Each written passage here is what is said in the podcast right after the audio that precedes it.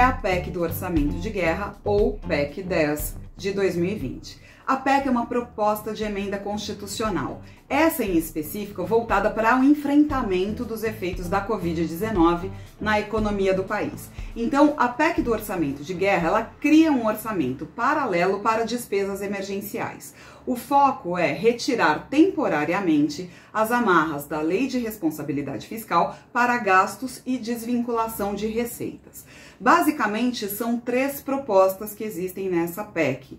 A primeira é a garantia e manutenção das transferências de renda para a população e do pagamento do seguro-desemprego. Então, é garantir que as pessoas que já recebem transferência, seja via Bolsa Família, seja via outras formas de transferência, continuem recebendo e quem precisa, população mais pobre, é, trabalhadores do setor informal, passem a receber esses recursos.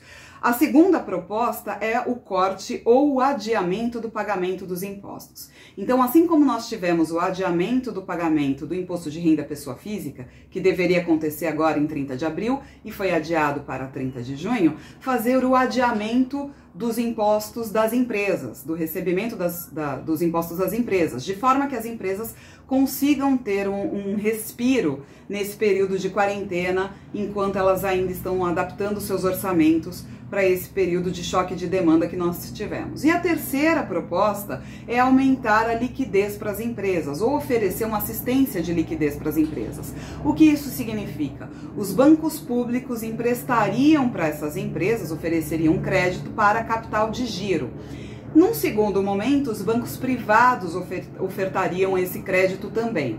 A grande dificuldade para os bancos privados oferecerem crédito para essas empresas é que nós vivemos um momento de incerteza e, portanto, aumento do risco, tanto o risco de inadimplência por parte das empresas, quanto o próprio risco de quebra das empresas. Como garantia, essa PEC prevê o Banco Central eh, comprando títulos de dívidas das empresas e títulos de dívida dos bancos, de forma a garantir que esses empréstimos sejam feitos de maneira a que as empresas acessem e consigam sobreviver a esse período. Esse é um mecanismo que vários bancos centrais do mundo fazem, notadamente de países desenvolvidos, e é uma proposta inteiramente nova para o Banco Central brasileiro. Então, essa é a, a PEC está em fase de aprovação, então ela precisa ser aprovada agora. Ela foi aprovada inicialmente pela Câmara, foi para o Senado, sofreu alterações, voltou para a Câmara e precisa ser aprovada por cerca de 3 quintos dos deputados.